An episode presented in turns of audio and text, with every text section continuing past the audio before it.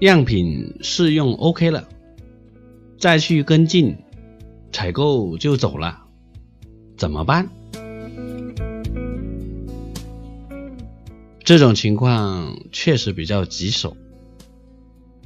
原来的采购如果已经离职了，就完全没有必要再去跟他提起这个订单的事情，不要再指望他来帮忙，因为他可能正在适应新的工作环境。新来的采购正常为了表示自己的能力，他们都会做出砍价的动作。如果我们的产品还有一点利润空间，最好是跟他表示可以降一点价格，告诉他之前的采购是多少钱，现在因为他的原因，价格可以多少钱。如果确实价格没办法再降。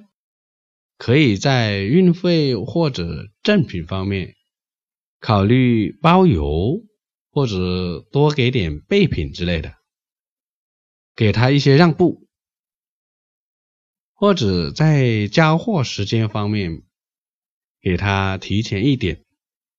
总的来说，就是要给他一个证明能力的机会，让他在他的老板面前可以有面子。即使这个单利润很少，在长期的合作过程中，总会有那么几单是有比较合理的利润的。第一次在跟新采购交流的时候，最好是直接打电话给他。从跟他的交谈中，我们也可以听出。他是不是有要求佣金的意思？正常情况下，他如果不提起，我们也不要主动提起佣金的事情。如果听出他可能要佣金，我们可以在中午或者下班时间给他电话，确认佣金的比例。或者金额，